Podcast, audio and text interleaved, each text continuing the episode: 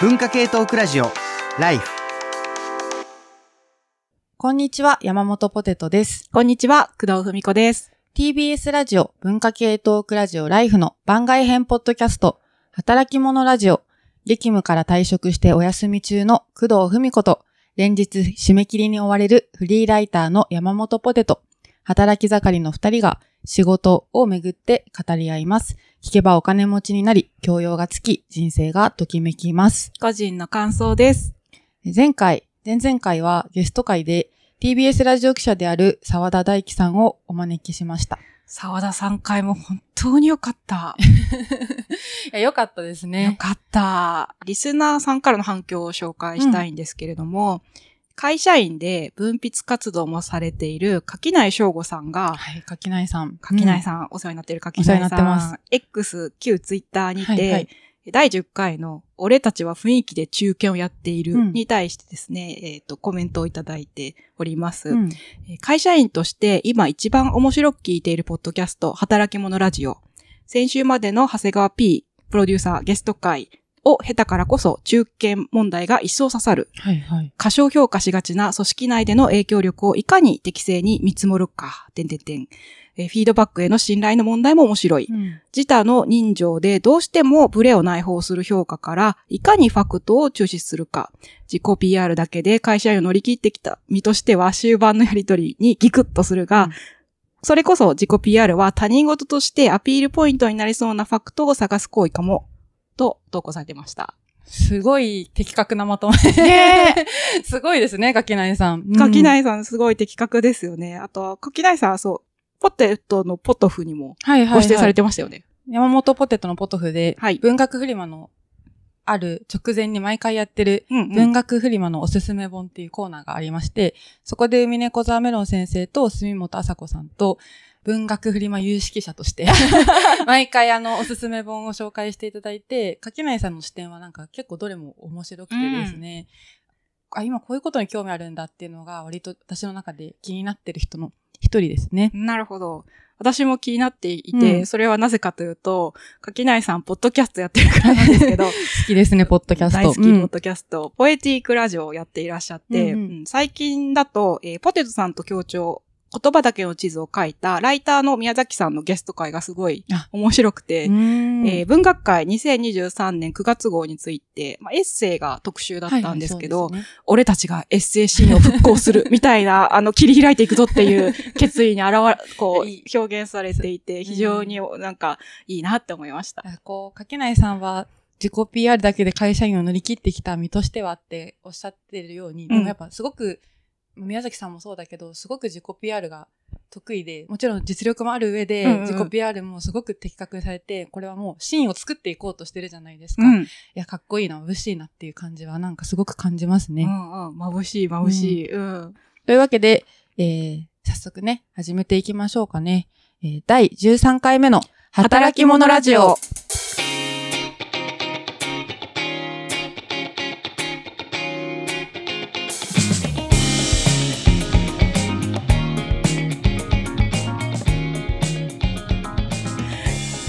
はうんうん私がポテトさんに話したいことがある。話したい、相談したいとか、あとリスナーさんにもうんうん。意見を聞いてみたいことがあります。あの、この、まあ、きっかけが2つぐらいあるんですけど、まず1つ目のきっかけは、えっ、と、ポテトさん冒頭で紹介してくれましたが、TBS ラジオ記者の沢田さんゲスト会もありましたし、はい。その前のゲストである文化系トークラジオライフプロデューサーである黒幕こと長谷川博さんのゲスト会。うんまあ両方ともすごい赤裸々な話 をしてくれはいて、すごい良かったです。あと、ライフのパーソナリティであるチャーリーさんこと社会学者の鈴木健介さんも、えーさよならツイッターの回で自分の傷つ傷つきやすさ予告編でね、予告編ですごいうん率直に打ち明けられていて、あの、あんな風に弱みとか、うん、自分がこういうことを苦手だったりコンプレックスに思っているっていうことを率直に開示できるのはすごいことだなって思って、なんかもう尊敬しかないっていうか、私はどちらかというと弱みの開示がかなり苦手なので、うんうん。今日は弱みとか弱さを見せることとか、あと弱さを見せてもらった時にどうやればいいかとか、弱さを見せてくれないげな人にどういうふうに接すればいいのかみたいな ことを聞きたくて、うんうんえっ、と、あの、このテーマをお願いしました。で、もう一つはいのきっかけうんがあるんですけど、またいつものようによく聞いているラジオの話をしたいんですけれども、素晴らしいですね。ありがとうございますもめちゃくちゃ聞いてますね。はいはい。えっと、前本圭介さんとうん、ジョー力一さんの二人がやっているラジオ、前本力一というのがあります。で、お二人ともバーチャル YouTuber、VTuber で、えー 2D とか 3D のキャラクター、アバターを使って YouTube 配信をされている方です。で、あの、一般的には VTuber というとファンシーな女性が。思い浮かびやすいと思うんですけれども、前本さんは37歳の元農家。いいですね。で、デビュー時は兼業農家でした。うんで今は専業になっています。で若白髪に悩まれ、で、スポーツ観戦を愛しているという方です。で、力一さんはフリーランスの道化師。で、何時間も喋り続けて話題を広げられるっていうトーク力がすごいし、発想力もすごい方で、あと歌もすごくお上手。いいですね。メジャーデビューもされているという方なんです。で、前本力一というラジオ番組は YouTube でのライブ配信なんですけれども、こう深夜ラジオの雰囲気でお便り職人もたくさん いらっしゃる番組。はがき職人がついてる。そうそう、ついてるんですよ。うんで、もう4年以上やっているっていう番組なんです。で、その前本さんが最近無期限の活動休止をすることを発表されました。あの、具体的な病名は伏せるとおっしゃっていたんですけれども、まあ、ご病気が理由です。あの3年ほど前から配信中に動悸が激しくなるなどの症状が出ていて、通院もしていたそうなんですけれども、まあ、症状がなくならず、配信中に言葉に詰まっちゃったり、台本の内容が飛んじゃったりすることがあったというふうにご本人がおっしゃってました。で、そして、自分の症状について同僚の VTuber とかお友達とか、あと運営をしているじ所属事務所うんにも言い出せなかった。そうで、うん2ヶ月前ぐらいに、こう、主治医の方にもう今すぐ活動を停止した方がいいですって言われて、で、周囲にも打ち明けて、で、そして9月以降のスケジュールをキャンセルしてお休みすることになったっていうことをごご自身のお言葉で動画で説明されてました。で、あの、周りに言い出せなかったっていう点がすごい切なかったし、同時にわかる気がして、私もこういう、なんか症状とか、あと、身内に不幸があった時とかも、うん。なかなか同僚とかに言い出せなかったりするっていうのはあるし、あと、もう一つ共感する点としては、前本さんが中堅ポジションみたいなところがあったっていう点で、あの、企業がスポンサーするレギュラー番組の司会ですとか、あと VTuber が70人以上参加する大規模企画、毎年恒例の企画とかで、共同主催者とか、あと、し企画進行、司会とかもされていて、あの、中堅プロデプロジェクトリーダーみたいな立場でもあったので、はいはい。すごく、まあ、せ責任がね。責任もあって、だからこそ、あの、まあ、周りに弱みを打ち明けられなかった、症状を言えなかったっていうのがすごく刺さったっていうのがあって、今日ど、じゃあど、ど、じゃあどうすれば、あの、打ち明けられるように、弱さとか辛さを適切に周囲に見せることができるのかとか、あと、そういう人は私を含めて結構たくさんいると思うので、うん。そういう人が同僚とか、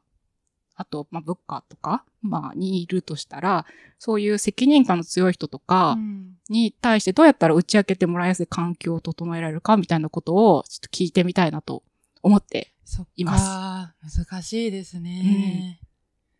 働きかけられることって本当他人に対してわずかですよね。うんその部部下とかが打ち明けづらいっていう話については。うん。で、確かにな。私はすごく、あの、愚痴をいっぱい言うようにしてい,、うんうんいるし、身内の不幸だとか、まあ、恋人と別れたとか、うん。うん。まあ、なんか体調不良に関してうもん、ものすごく大騒ぎし、いいね、大騒ぎ。あの、心配してもらいたいタイプなんですよね。だから、責任感が強いっていうのは、そうね、大変、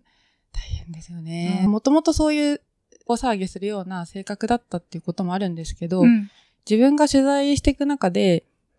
いろいろ考えることがあって、うん。例えば今依存症の施設とかに、あの、ずっと長く取材をしている中の出会いであったりとか、それ依存症はアルコールとかですか？あ、いろいろなアルコールとか薬物とか、特に女性とかだと、えっ、と、アルコールとか薬物単体の依存症って結構少なくて、あいろいろクロスしてるんですよね。うん。接触だとか、みたいなところの皆さんは、やっぱり打ち明けられずに、えっ、と、自分で治療しようと思って、うん。お酒とか薬とかに頼ってしまうっていうことがやっぱりあるので、そういう打ち明けるとか自分のことを話すみたいなのがすごく重視されているコミュニティなんですよね。うん。うん。だからそこで得た知恵とかもいくつかあるんですけ聞どき、たい。まず、ちょっと読めるものからお紹介したいんですけど、ぜひぜひ。あの、当事者研究とかを、あの、結構広くご紹介されてる熊谷慎一郎さんあーいらっしゃいますよね。前責任そうそう、責任の生成とかを書かれてる。はい。書いて紹介されてましたね。で、熊谷さんが、生きづらさがマジョリティとなる時代にっていう、あの、講演をされていて、うん私はそれ構成したんですけど、うん。で、それの時に言ってて、すごい印象的なエピソードがあって、まあ、その熊谷さんが依存症の皆さんがあの集まるワークショップを開いたことがあった時に、まあ、子育てをテーマに、あの、講演を頼まれたらしいんですよね。うんで、まあ、その子供のしつけをどうしようかっていう質問が出たときに、じゃあ、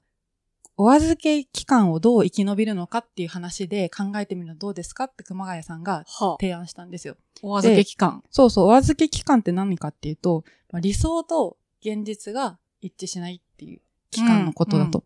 で、例えば、まあ、これ熊谷さんの言葉だと、おもちゃを買ってほしいっていう理想があるじゃないですか、子供のね。でも、おもちゃを買ってくれないっていう現実があって、うんそれが一致しないと。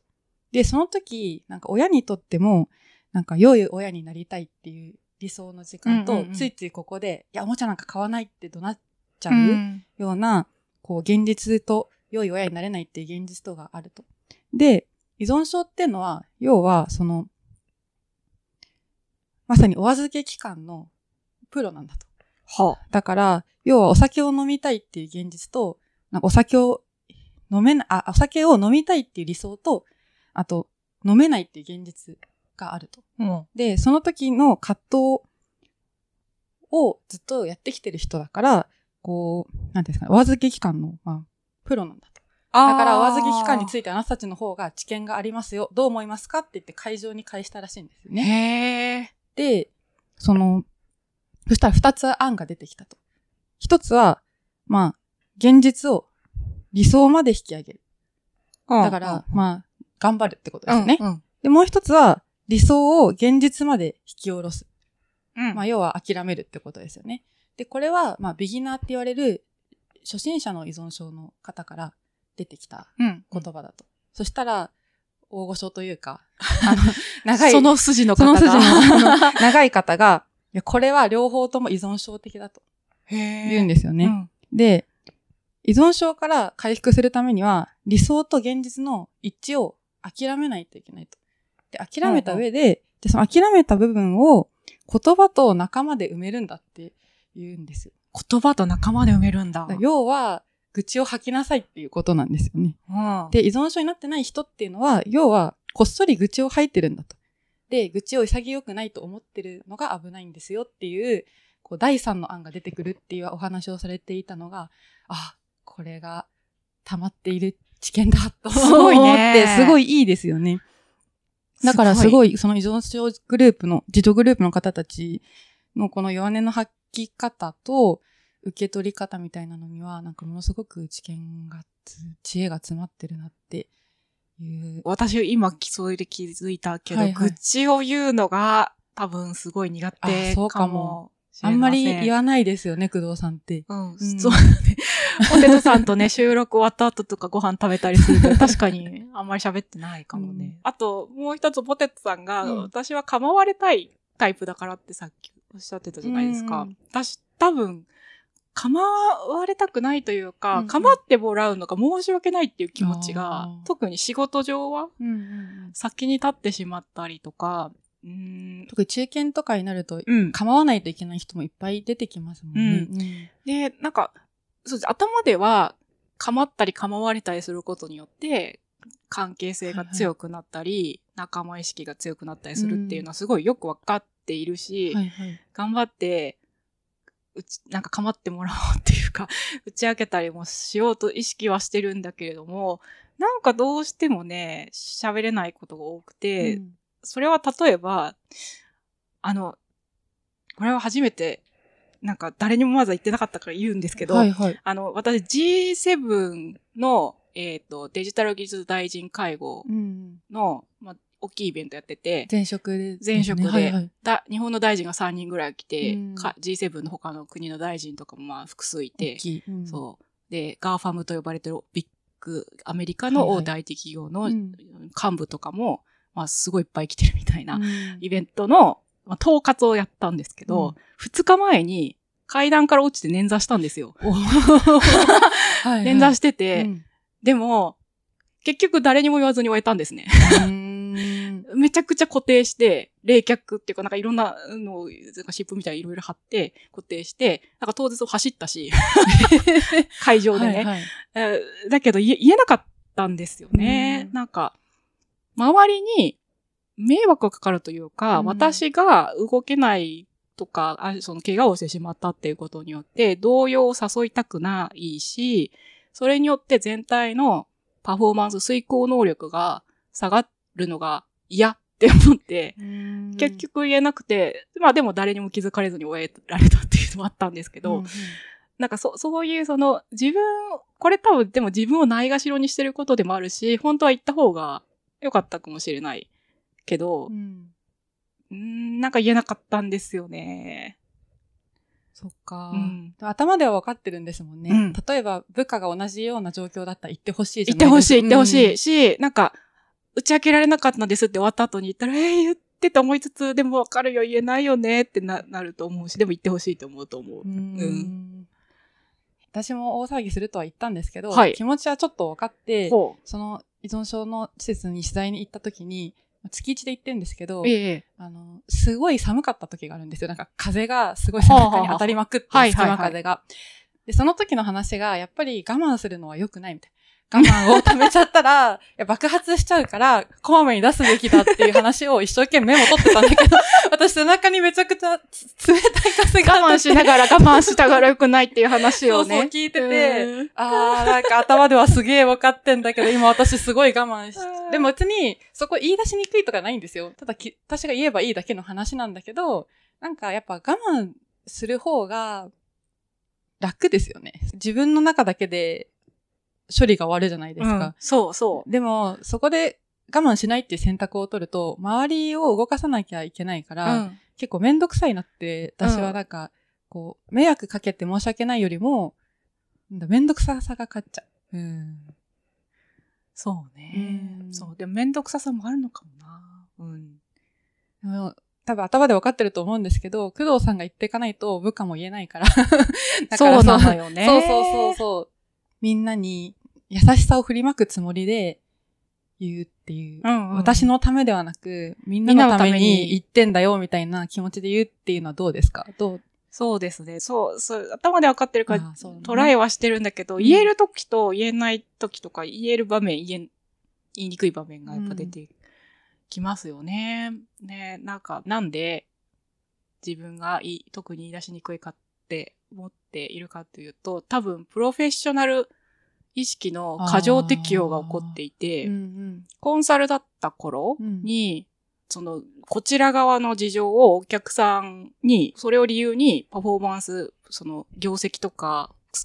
成果が下がってしまう、品質が下がってしまうことを言い訳してはいけないっていうことをすごいトレーニングされたんですよね。。例えば、えっ、と、自分の自社内のチームで一人欠員が出てしまったりとはいはいかすることもあるじゃないですか。で、そういう時に、えっ、と、お客さんにもちろん言ってもいいんだけど、うんそれを理由として、えっ、と、例えば今週の定例の資料ができませんでしたというのは許されませんよとということを、んかなり、あの、教教育されたというか、訓練されてしまって、過剰に適用し、そこに適用してしまって、だから私、ど上司とか、部下とか、チームメイト、同僚とかを、お客さんと同じように感じてるんだと思いますあーそね。っかそっか。うん。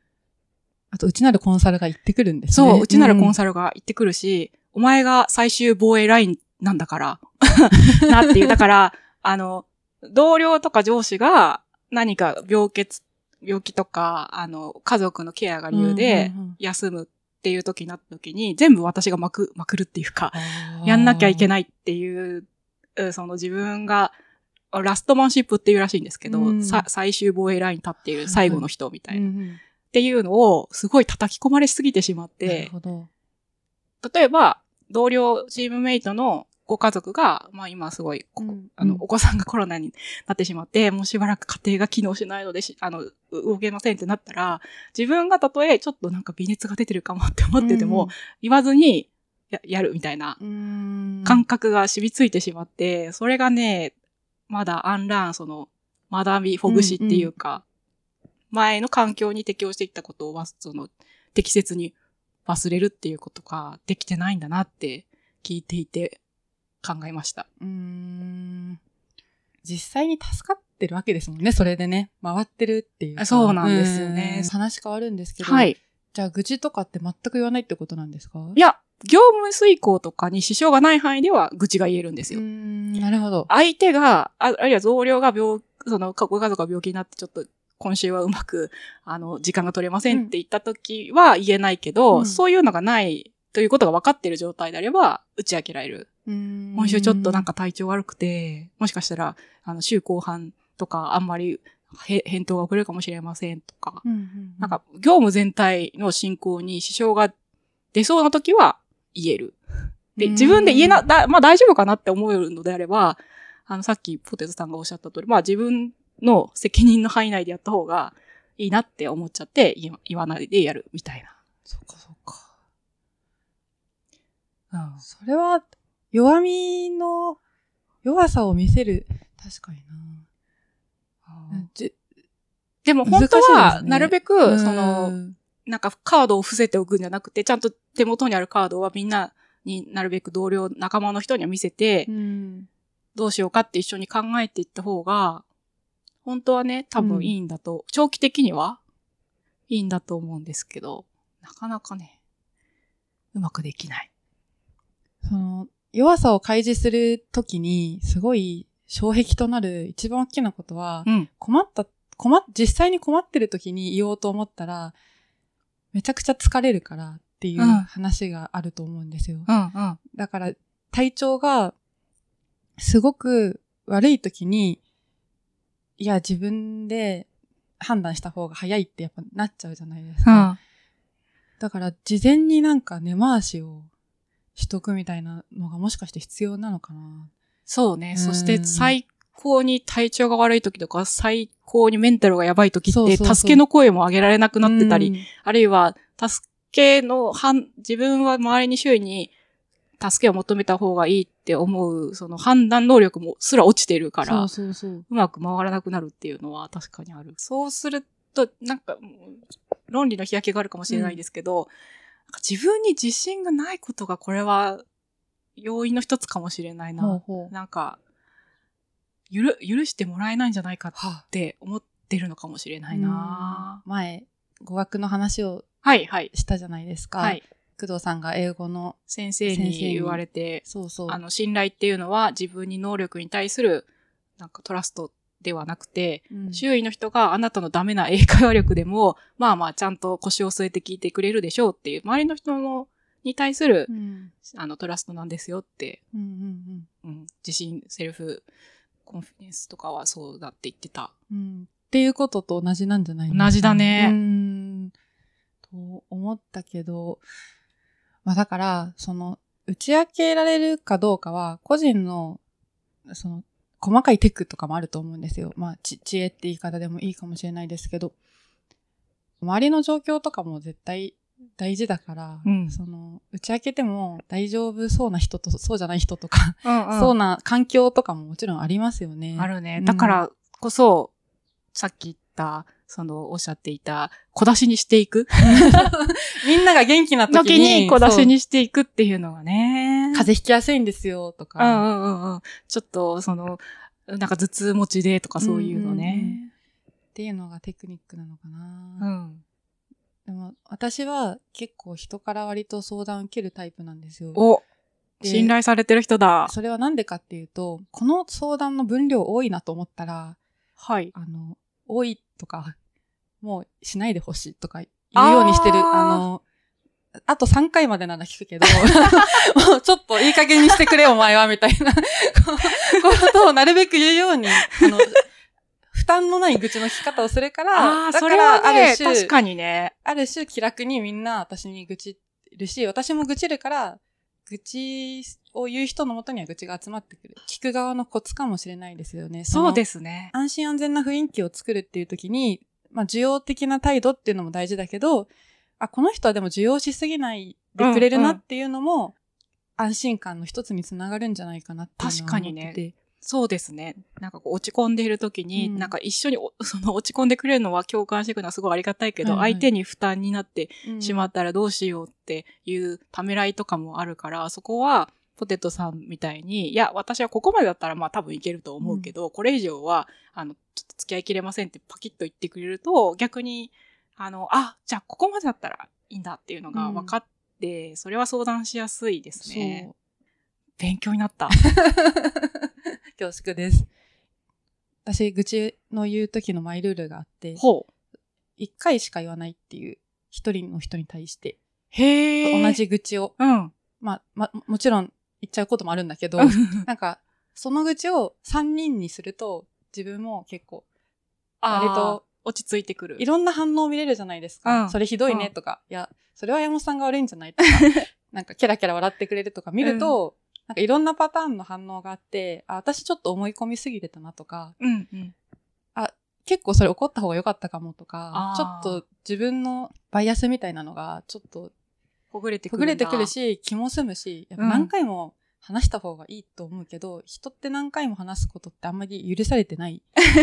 ですよね。うんそうそうそうそう。でもみんながみんな、その、いろんな事情もあるから、3人とか4人とか話せないかもしれないけど、うん。でも2回も3回も話すことはやっぱ大事だと